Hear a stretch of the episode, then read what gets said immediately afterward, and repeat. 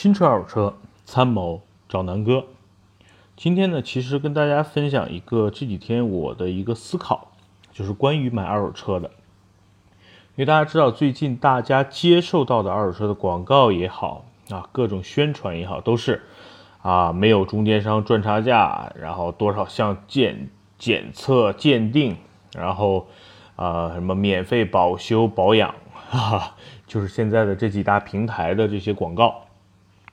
让我们误认为，大家买二手车就必须到这些平台，经过这些平台的检测啊、评估，然后呢报价，最后成交，然后这些平台给你做保修，是吧？大概以为买二手车就是这样的一个流程。但实际上呢是这样啊，我可能是这个呃这个行业里边，因为我是初入这个行业，然后呢。因为最近和很多圈内的人聊天儿，然后呢，我说二手车行业应该是什么样？我个人认为应该有一家非常有信用的、让人觉得信任的机构，能够把这辆车的整体的一个检测报告非常清晰的告诉我，然后我踏踏实实的相信他，然后非常用一个特别合理的，就是市场约定的一个价格把它买走。我觉得买二手车就应该在和在超市买洗发水啊、买罐可乐应该是一样简单的，只不过就是咱们现在缺少这么一套信任。那怎么才有这个信任呢？瓜子儿哈，人车，我在这两个平台又买过车，就是既卖过车也买过车。瓜子儿平台给我的感受就是，销售客户这种所谓的叫客户经理啊。这个水平参差不齐，检测师水平参差不齐，最后买车的时候的复检啊，就是那样草草了事，没有任何所谓的给人那种啊，让买家觉得哎呀非常的放心，让这个卖家呢也觉得哎呀这个整体流程不错，其实就是觉得整个平台砸了广告，就是为了快速的促成成交，然后呢。他们好在资本市场上去要更多的钱，我觉得现在变成了一个资本游戏。那二手车行业应该是这样吧？十个啊，我身边找了几个在人车瓜子买过车的兄弟们，大家的体验都不好，卖车的兄弟们体验更差。我之前放过一段我在瓜子过户的时候，我和身边的一个同样的卖家，我们俩的一个聊天，对吧？他卖的是辆宝马五系。卖到最后，他都不想卖了，为什么呢？平台一再一再的压价，客户一再的砍价，平台呢又忽悠客户去做贷款啊，客户因为去申请了贷款，导致这个过户的日期一拖再拖，拖到最后，然后客户因为时间时间太长了，客户就开始用时间来说话，说你看有有十多天没开这个车了，你这车又跑了。几百公里又来砍价，所以真的这个买家卖家最后在这个成平台真的不是一个特别好的心态来买车和卖车了。就是卖家想，我操，赶紧他妈的过完户了事儿了，你再砍价，OK，我给你让让。买家也是，这被平台折腾的，算来算去啊，三个点的、四个点的交易费，对吧？平时都能做到四个点，然后呢，基本上打完折也要三个点左右。然后呢，再算上什么推销的这种保保这个啊贷款，就里里外外一辆车万八千的，轻轻松松就被瓜子人车平台给赚去了。然后呢，买家呢啊多花了钱，卖家呢少拿了钱。那这个钱到底是这个中间商有点太大了嘛，对吧？其实大我不怕，但是我就怕你大了反而更没有公信力，因为你的买家和卖家对于你平台的。这一套流程都不满意，体验非常非常的差。我春节的时候在美国，啊，咱们去的是 CarMax，CarMax 就是一个美国连锁的一个线下店啊，线上线下的一个店。你在线上可以去看它所有平台上的车，对吧？然后呢，如果说你在达拉斯当地，假设啊，咱们假设在达拉斯当地想买一辆休斯顿的车，只要你下单，他就会把车拖过来。然后呢，所有的车的信息都是透明的，平台给你做整体的检测、报告，还给你做整体的维修报告，还卖给你非常实用的延保。什么意思呢？就是说整个车的车况是平台给你出具的，平台根据这个出具的报告，根据这个车的这个所谓的残值给大家定价，价格是透明的、合理的、不议价的。因为这些车就是归 CarMax 所有。车的来源我也问过，来自于啊原来的银行抵押车呀，来自于美国一些用户租赁的车呀，来自于一些租赁公司，还有很多个人的车的一个销售，就是全网的车源，他都会去收集。比如说美国最大的一些啊拍卖车的平台，他们也会去拍一些四 S 店的试驾车啊，一些银行抵押车，一些。呃，美国用户租赁的车，然后租车公司的车等等等等的这些二手车都会源源不断的来到这个平台，这个平台非常有公信力，对吧？然后呢，他们通过他的检测，然后把车停在他们的店里。你如果有时间，就可以去店里去一辆一辆车的去看，大多数的车车门敞开，店里没有人，你可以每一辆车每一辆车里从里里在外的检测。每一辆车的检测报告就在车里边放着，你随时可以去查阅，对吧？然后你会放非常放心，因为不用砍价嘛，你也省心，就是一口价，你用这个价格买了。同时呢，他们在他们店里推了一些延保的服务，他的延保是真的是保修。比如说我上次去试，我跟 Tony 我们俩试了一辆三七零 Z，呃，二零一一年的，当时要价两万多美元，然后呢，我们最后谈的时候呢，就是。不议价，然后呢，啊，同时建议我们买一个大概一千两百块钱的一个延保，延保是什么呢？啊，三年六万公里，六万英里，不是我说错了，三年六万英里的一个啊免费的质保，这里边包含你所有车辆的这些三大件，发动机、变速箱，如果发生问题，它来给你免费的保修，所以大家买二手车就和买新车一样的省心。所以在美国，在 CarMax，我的体验是这样。那其实我觉得，在中国买卖二手车也应该就是这样。咱们拿花香举例，花乡市场现在整体规范管理越来越严了，让我对整个花乡市场呢，我觉得也非常非常的啊看好。就是说啊，它在良性的变好。虽然它现在还是跟原来的模式一样，它出地，然后很多车商在里边租赁摊位，然后来卖车。但是车商，你想想，这么多年。其实我认识了几个积累了一些很多口碑的这些车商，他们还是有信誉的。比如说啊，这个啊事故车不收，泡水车不收，他们基本都不碰。然后卖卖出去的车基本也承也承诺一年两万公里的一个保修。所以我个人觉得，其实买卖车就应该是这样，就是非常简单，你信任这个卖家，然后把车买走，然后呢，卖家给你提供了一份所谓的检测报告，你应该就是相信的。我觉得就是这样。只不过现在国内的卖家啊，这个良莠不齐，对吧？然后呢，在北京拿北京举例，如果像有一个 CarMax 这样的店又不现实，为什么呢？比如说我想开一个 CarMax，那我有钱，我有地方，但是我没有车牌啊，我怎么把我到处收来的车归到我公司名下呢？我觉得在整个政策上，别看现在整个二手车什么啊，全国可以什么异地外迁了，我觉得这都不是一个表象，内因是因为国家对于车辆管理的牌照也好，还是资质也好，还是没有放开嘛，就是在整个市场里还不是一个良性的竞争，就是说你有关系啊，你能拿到牌照，你当年啊在北京啊囤了很多车，然后你现在有这么多这个所谓的小客车指标。那我现在想做，就是没有这些指标啊。假设美国的 CarMax 来中国做，来美来北京做，一样会面临这样的问题啊。如果我只有钱，只有整个一个非常好的商业模式，但是在国内政策上不支持啊。所以，其实我觉得，在国内目前你们看到的什么，哎呀，没有中间商赚差价，就是我开头讲的这些，它真的，我觉得不是这样的。一个二手车为什么要这么复杂？对吧？一个专业的检测师可能通过半个小时、一个小时整体的车况就 OK 了，然后呢，出具一个非常能够代表权威性的一个检测报告，同时这个检测师所在的公司给客户去承诺保修就好了呀，何必这么复杂呢？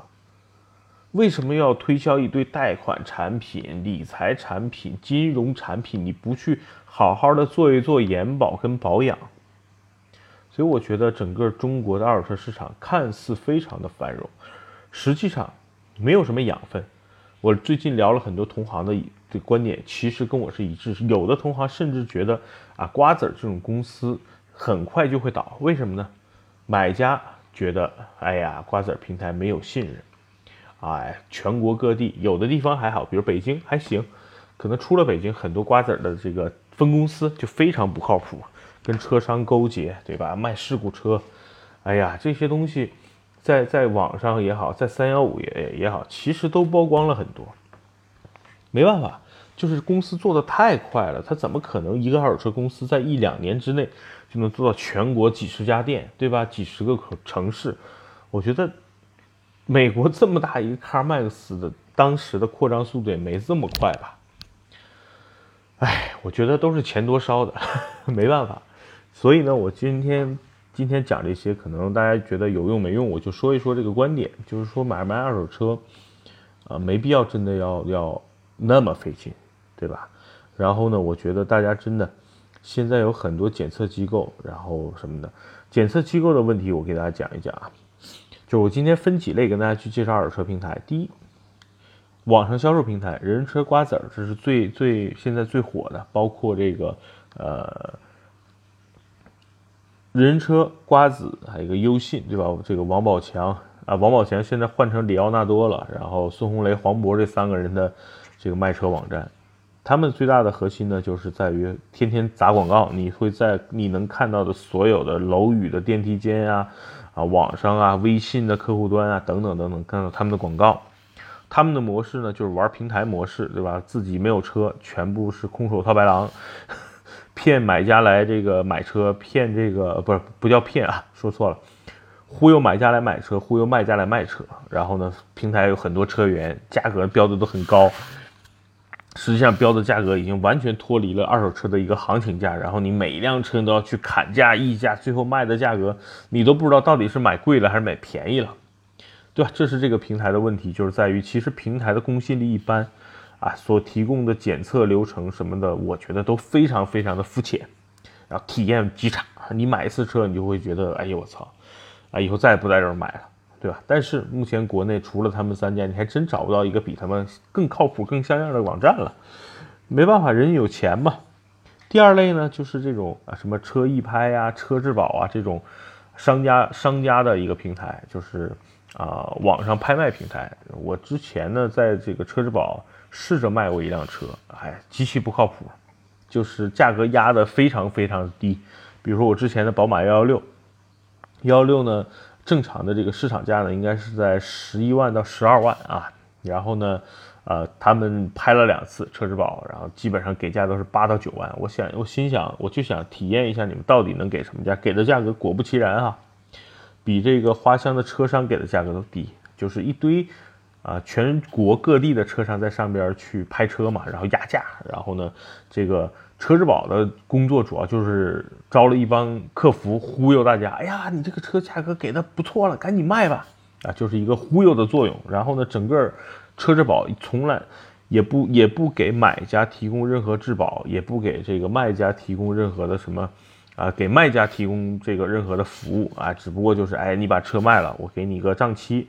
啊，大概多少天之后过完户，把钱给到你，然后呢，买方价和卖方价中间大家都不知道。就是举个例子，我的幺幺六如果拍卖价是八万，就是我能拿到的价格是这个价格，但是真正拍这辆车的人，到底他出了多少钱我不知道。然后呢，到底是就是买这个车的人，到底这些钱多多少是给了我，多少是给了车质保平台，他也不知道。所以这个平台存在的意义也特特别奇葩。就是它纯纯的是在赚差价，然后呢，关键问题是在于瓜子儿跟人人车呢明确掉，我就赚四个点，对吧？那这个车质保呢，是他想赚多少赚多少，对吧？你我这次就是在门店问他们的员工，我说，呃，我这我到手价比如说是八万，那你们收买家多少钱呢？他们也不知道，其实知道他们也不说嘛，所以他们是真正吃差价的。就是拍卖平台最大的问题就是，买方卖方看到的价格是不一样的，所以你不觉得这个这种这种模式非常有意思吗？非常的不靠谱嘛，对吧？然后车这是车之宝。另外呢，就是像汽车家这种二手车的呃平台，包括五八跟赶集，五八赶集大家我就不说，大家都知道吧？上面一群骗子，对吧？放着极低的价格骗你打电话，然后忽悠你，那上面是一个骗子集中营。然后呢，这个汽车家的平台呢，我觉得靠谱呢，是跟优信差不多，就是他们基本上在上面发布的信息，大多数以商家为主，商家发布的车呢，就是由商家来承保，汽车家只是做展示用。之前汽车家也做了一个什么什么车无忧啊等等的，现在好像因为内部的原因，那个项目都停了。就汽车家当年也做了一个类似赶赶集，呃，那不是类似瓜子和人人车的这种模式，后来可能停了。那现在整个汽车家可能对二手车这块呢，我估计是没太想好怎么做。流量是有，然后呢，目前只是给车商做展示用了。那车商在上面的价格基本还有一些水分。对吧？这个这个，你去找车商真正去买的话，可能还有还有一些幅度，比如说万八千块钱的一个一个优惠的一个力度。但是我觉得就是这个东西就是在整个市场上就比较乱了，因为你你面对的车商就良莠不齐嘛，对吧？你像我，我认识几个车商，有的挺靠谱，我一直跟他们保持很好关系。之前我拍的大切啊啊拍的呃 Q 七啊这些视频啊，都是用他们的车来拍的。那还有一些呢，我认识的确实不靠谱的，坑蒙拐骗的，啊，就是也有，我我见过，但是我跟这种人就保持距离呗，对吧？那那我觉得这种东西，我我能见到，大家也一样都能见到，所以，哎呀，整总体来说，在国内真的没有一个像美国 CarMax 一样的让人特别放心去购买的一个二手车市场，对吧？可能唯一就是呃比较靠谱的，比如说这些四 S 店。有一些专门卖二手车的一些服务，比如说宝马有这个什么认证二手车，但是价格相对于来说比较贵了。哎，我觉得就是如果中国的四 S 店能够真正的做到一个公信的一个分布，比如说我奥迪四 S 店，我可以卖全国的各种的二手车，但是我提供保修啊，整个检测报告你要信我，因为我店在这儿，对吧？我觉得四 S 店未来有可能在二手车领域会做出一片。这个新的天地，我觉得呢，而且现在你看，很多四 S 店也不只为本品牌做维修保养了，所以我就可以发散的未来想一想，有可能未来线下店啊，人人车瓜子儿，它它只是目前的一个繁荣嘛，空壳子，对吧？没有什么核心竞争力。那未来的四 S 店会不会承载买新车、卖二手车的一个一个好地方？然后整个四 S 店。对所有他卖出去的品牌的新车，或者是他卖出去所有品牌的二手车来承接维修保养的，我觉得有可能，因为四 S 店的这个目前的盈利状况完全是靠新车来说，啊，已经有点太 low 了，而且已经被这个时代所逐渐逐渐要淘汰了。所以我个人觉得，未来四 S 店有可能是一个非常好的一个二手车的销售网络，啊，跟美国应该逐渐的去靠拢，吧。所以，我今天说这么多，就是一个我对二手车市场的一个个人的感官吧。如果大家觉得没什么真实的营养，没关系。明天的音频呢，我会继续更新十万级别的国民轿车的各种的一个呃，我最近这几天的各种评测的音频和视频，好吧？欢迎大家关注南哥说车公众号，关注南哥说车的啊喜马拉雅呀，呃，这个。汽车之家呀，是吧？今日头条啊，好吧，谢谢大家，今天就到这儿。二手车，二手车，我会继续努力，然后找到一个好的模式，好吧，拜拜。